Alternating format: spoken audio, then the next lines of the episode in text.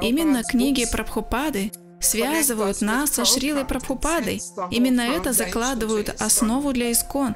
И Прабхупада является в нем ачарьей, основателем. Это так важно для глубокого понимания настроения Прабхупады, его видения, принципов его действий, того, как он хотел, чтобы все развивалось и так далее.